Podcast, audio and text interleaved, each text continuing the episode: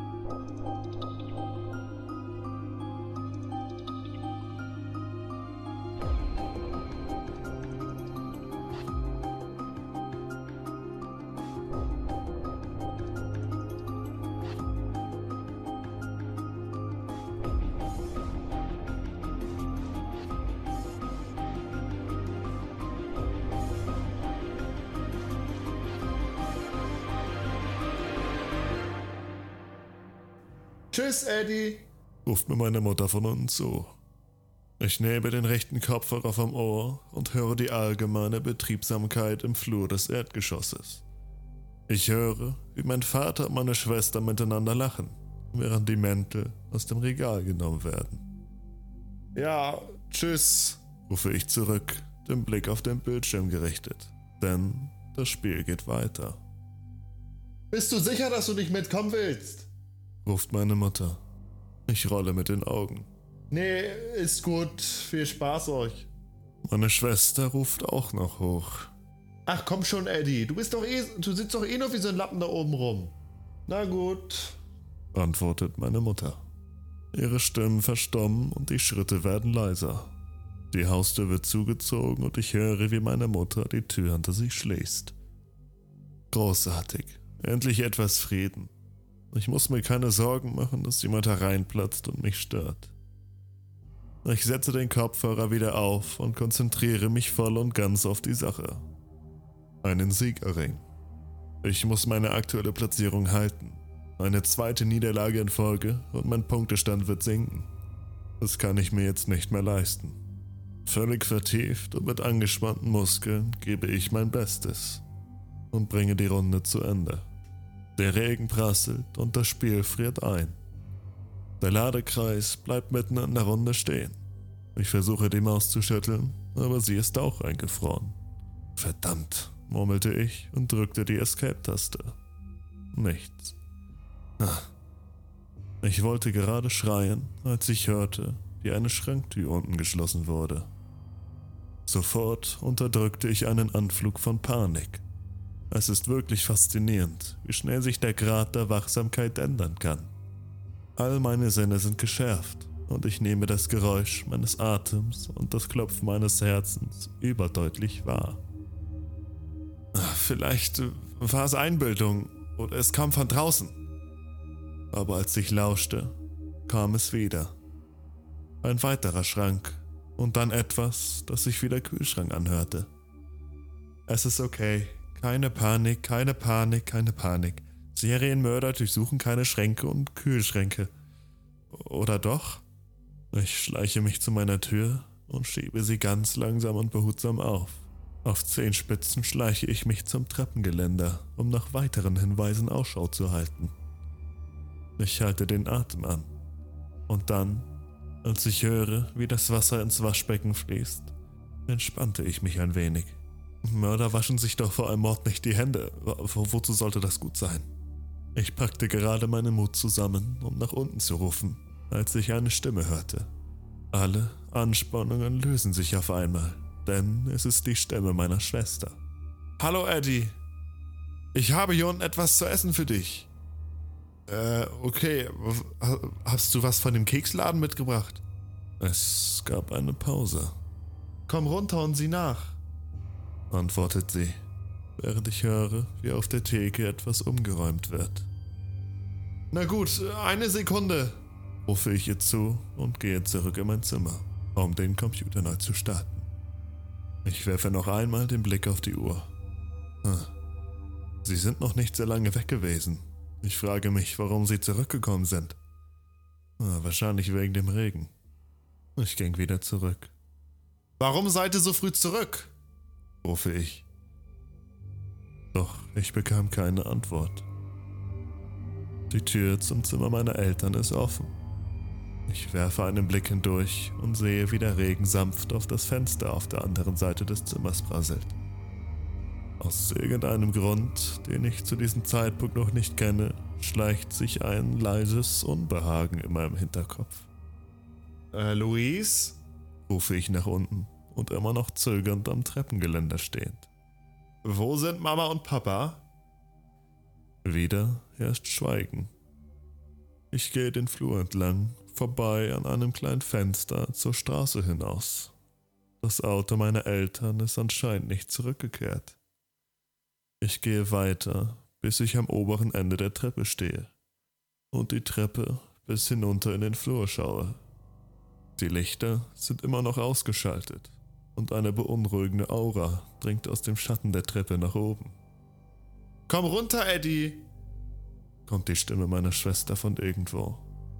Aus der Küche wahrscheinlich. Komm und schau, was ich für dich habe. Das Geräusch von Schränken kann ich nicht mehr hören. Es gibt keine Rascheln mehr. Keine Bewegung von Gegenständen oder Taschen oder das Klimpern von Schlüsseln. Ich merke, dass ich schwitzige Hände bekomme. Was zum Teufel ist das? denke ich mir. Eddie, äh, komm schon, man reiß dich zusammen. Aber irgendwas zwingt mich, dort zu bleiben, wo ich stehe. Eine unsichtbare Kraft hält mich davon ab, einen Schritt auf die Treppe zu machen und in die untere Etage hinabzusteigen. Luis? versuche ich zurückzurufen. Aber meine Stimme lässt mich im Stich. Sie kommt nicht so rüber, wie ich es beabsichtigt habe. Ich räuspere mich, obwohl mein Mund trocken ist. Und ein unangenehmes Gefühl macht sich in mir breit. Eddie! Eddie, komm schon nach unten! Äh, wann bist du zurückgekehrt? Und wo ist das Auto? Stille. Luis? Ich rufe wieder nach unten, weil ich nicht weiß, was ich noch sagen soll.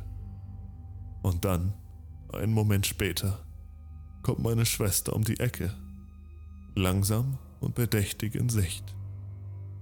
Sie blieb am Fuße der Treppe stehen, noch immer im Schatten, und schaut zu mir auf.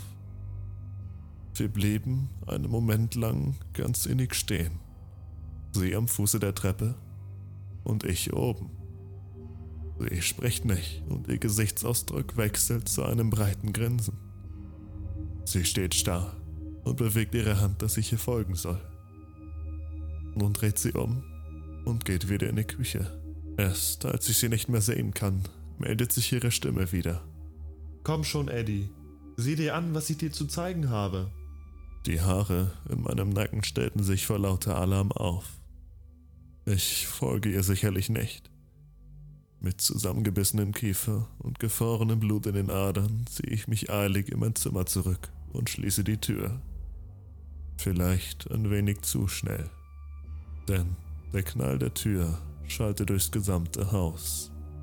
Weniger als eine Sekunde später höre ich genau in diesem Moment das unverwechselbare Geräusch von etwas, das die Treppe hinaufstürmt. Mit schnellen, aufsteigenden Knarren und Scheppern klopft es achtlos gegen das Geländer. Ich schrie auf und griff mit einem Adrenalinstoß nach meiner Kommode. Mit meiner nun barrikadierten Tür warte ich darauf, dass der Griff zu klappern beginnt oder dass sich etwas von der anderen Seite gegen die Tür wirft. Aber nichts von all dem geschieht. Die Minuten vergehen, quälend langsam. Die Geräusche des plötzlichen Wettlaufs die Treppe hinauf enden so schnell, wie sie begonnen haben. Und mit äußerster Vorsicht drücke ich mein Ohr zaghaft an das Holz. Ich lausche und atme tief durch. Öffne die Tür, Eddie, flüstert die Stimme meiner Schwester von der anderen Seite. Ich springe erschrocken von der Tür zurück und krame auf meinem Schreibtisch, erschrocken nach meinem Handy. Ich greife es und tippe den PIN ein, wobei meine zitternden Finger es beim ersten Mal nicht schafften. Aber beim zweiten Mal Das Ding auf der anderen Seite der Tür klopft nicht. Es versucht nicht mal, sich mit Gewalt Zutritt zu verschaffen. Es wiederholt sich nur. Eddie, hör auf herumzualbern. Mach die Tür auf und lass mich rein. Ich versuche erst meine Mutter anzurufen. Ich halte das Telefon an mein Ohr und zittere. Die Leitung ist besetzt. Mist. Komm schon, Eddie. Mach die Tür auf. Ich möchte dir was zeigen. Äh, Luis? Antwortete ich schließlich mit zitternder Stimme. Äh, du machst mir scheiß Angst. Wenn das ein Scherz sein soll, dann hör auf, okay? Äh, hör einfach auf. Mach die Tür auf, Eddie. Mach auf und lass mich rein. Du musst dir das ansehen. Bitte, komm mit mir. Bitte, wenn es ein Streich ist, vergebe ich dir, aber hör auf, dich mit mir anzulegen. Stille. Und dann. Komm einfach mit mir nach unten. Du musst mit mir nach unten kommen. Folge mir einfach. Scheiß drauf, als nächstes rufe ich die Polizei. Vielleicht eine Überreaktion, aber Vorsicht ist besser als Nachsicht. Der Ton des Telefons ertönt. Es gibt ein Klicken. Und dann. Polizeinotruf. Was ist Ihr Notfall? Hallo, 911. Äh, hallo, in, in meinem Haus ist ein Eindringling, flüstere ich, so leise wie möglich. Doch meine Schwester hat es offenbar gehört. Ihre Stimme hat sich in der Tonlage erhöht. Ich glaube nicht, dass ihr diese Entwicklung gefällt. Eddie, du musst die Tür öffnen. Lass mich rein. Du musst die Tür öffnen. Du musst die Tür öffnen. Lass mich rein. Das ist wirklich wichtig. Wichtig. Wichtig. Wichtig. Die Art und Weise, wie sie die letzten Worte sagt, lässt mich die Zähne zusammenbeißen. Es war nicht undeutlich, nur Igitt. Ich weiß nicht, wie ich es beschreiben soll. Wie soll ich es beschreiben? Als würden die Muskeln in ihrer Sprache müde werden, denke ich. Aber trotz meiner Angst tue ich mein Bestes, sie zu ignorieren. Ich gebe der Person in der Leitung meine Daten. Der Regen beginnt gegen die Scheibe zu hämmern. Auch der Wind nimmt zu. Alles klar. Ein Auto wird in Kürze bei Ihrer Adresse sein. Bitte bleiben Sie in der Leitung. Ich halte mich jetzt so weit wie möglich von der Zimmertür entfernt, weil ich Angst habe, dass jeden Moment die Person mit der Stimme meiner Schwester hereinplatzt. Eddie?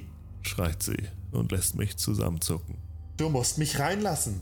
Du musst mit mir kommen. Ich dachte kurz, ich habe ein Auto vorbeifahren hören. Doch als ich mich zum Fenster umdrehte, blieb mir mein Herz in der Brust stehen. Da unten, am Straßenrand, im Regen stehend und in mein Fenster schauend, direkt auf mich gerichtet, ist meine Familie. Meine Mutter, mein Vater und Luis. Sie stehen in einer Reihe, die Hände an der Seite und starren zu mir hoch. Sie starren zu meinem Fenster hinauf. Und sie lächeln alle. Alle grinsen das gleiche, kalte Grinsen. Schauen zu mir hoch, ohne zu blinzeln. Die Polizei traf etwa zehn Minuten später ein und es fiel ihnen verdammt schwer, mich zu beruhigen. Ich hörte nicht, wie meine Schwester hinter der Tür verschwand, aber die Beamten fanden niemanden und auch nach einer gründlichen Durchsuchung des Hauses. Meine Familie draußen war verschwunden, nachdem ich mich kurz weggedreht hatte. In der einen Minute waren sie noch da und in der nächsten nicht mehr. Meine Mutter, also meine echte Mutter hoffentlich, hatte fast selbst eine Panikattacke als sie nach Hause kam und vor dem Haus geparkte Polizeiautos vorfand. Luis hatte keine Ahnung, wovon ich sprach. Keiner von ihnen wusste es. Ich meine, Luis kann manchmal nervig sein, aber trotzdem, ich kann mir nicht vorstellen, dass sie so etwas tut. Ich kann mir nicht vorstellen, dass irgendjemand von ihnen so etwas tut. Ich musste jedes Mal abwarten, bis sich ihre Münder im Takt ihrer Rede bewegten bevor ich auch nur ansatzweise meine Vorsicht fallen lassen konnte. Seit diesem Vorfall ist etwa ein Monat vergangen. Ich habe nun auch ein Schloss vor meiner Tür.